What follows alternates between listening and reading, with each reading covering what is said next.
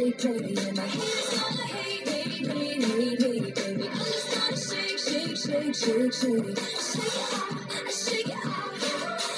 Break it's gonna break, break, break, break, break it, and the break is gonna break, break, break, break, break it, baby. I'm just gonna shake, shake, shake, shake, shake it, shake it off, shake it off. I never miss a beat. I'm lightning on my feet. Hello，大家好，好久不见。 相信开场的这首歌，很多人已经不陌生了，就是 Taylor Swift 的《Shake It Off》。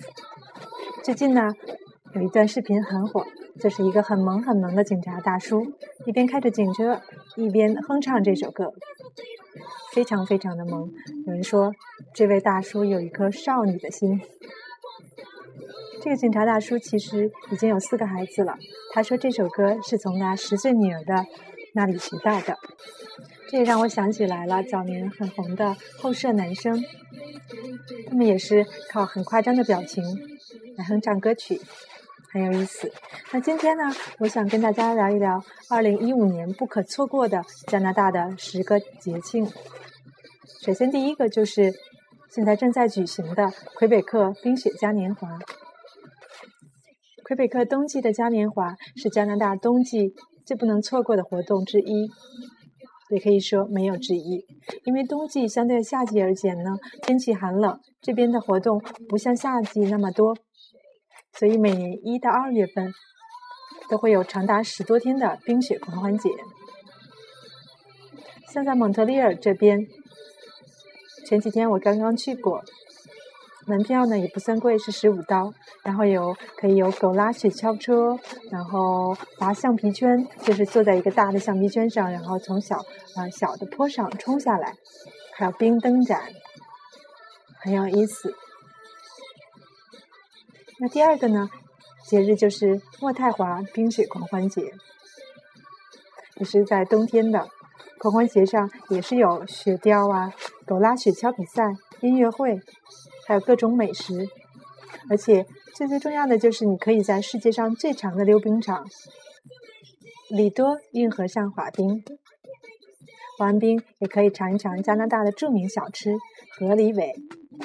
河狸尾其实就是，嗯，我觉得就是一张长方长条的一个饼，然后上面有巧克力酱，有各种叠加的各种东西，感觉有一点像中国的油饼的样子。第三个节日呢，就是蒙特利尔国际爵士音乐节。这个节日一般在每年的六到七月份举行。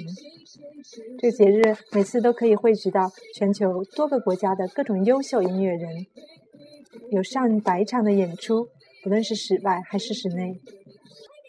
最牛的就是起分四分之三都是免费的，所以如果你是一个音乐迷的话，这个节日是一定不能错过的。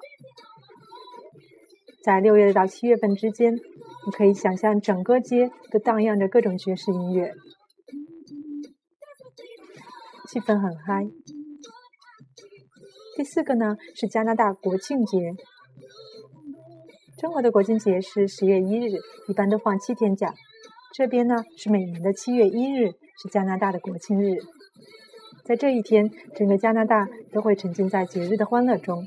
国庆游行、国庆烟花，还有各种表演。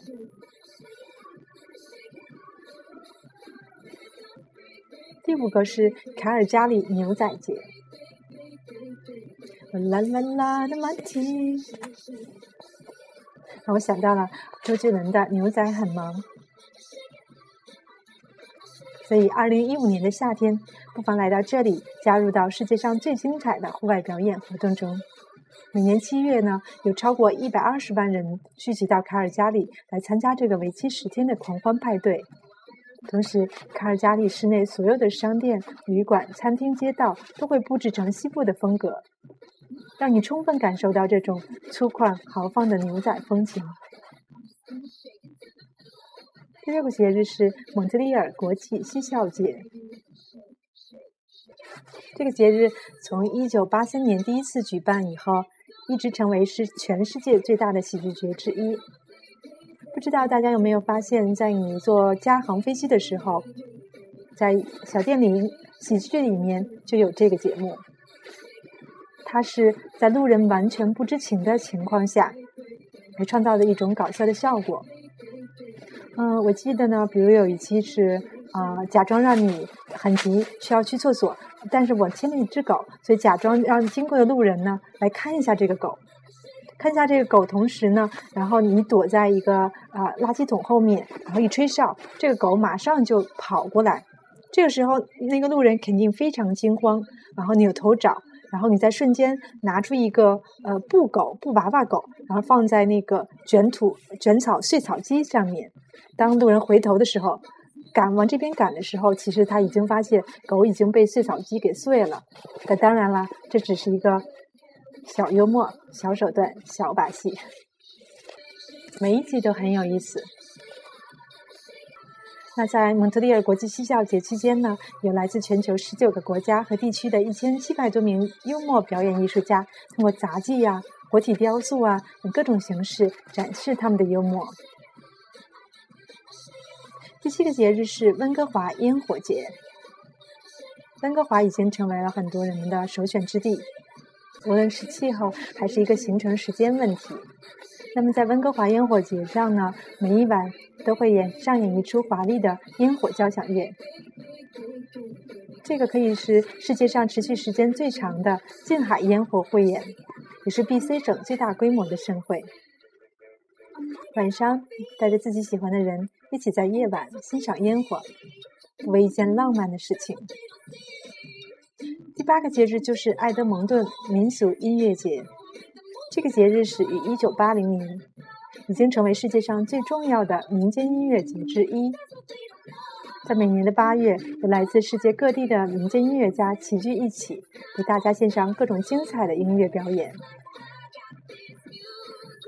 第九个呢，就是多伦多国际电影节。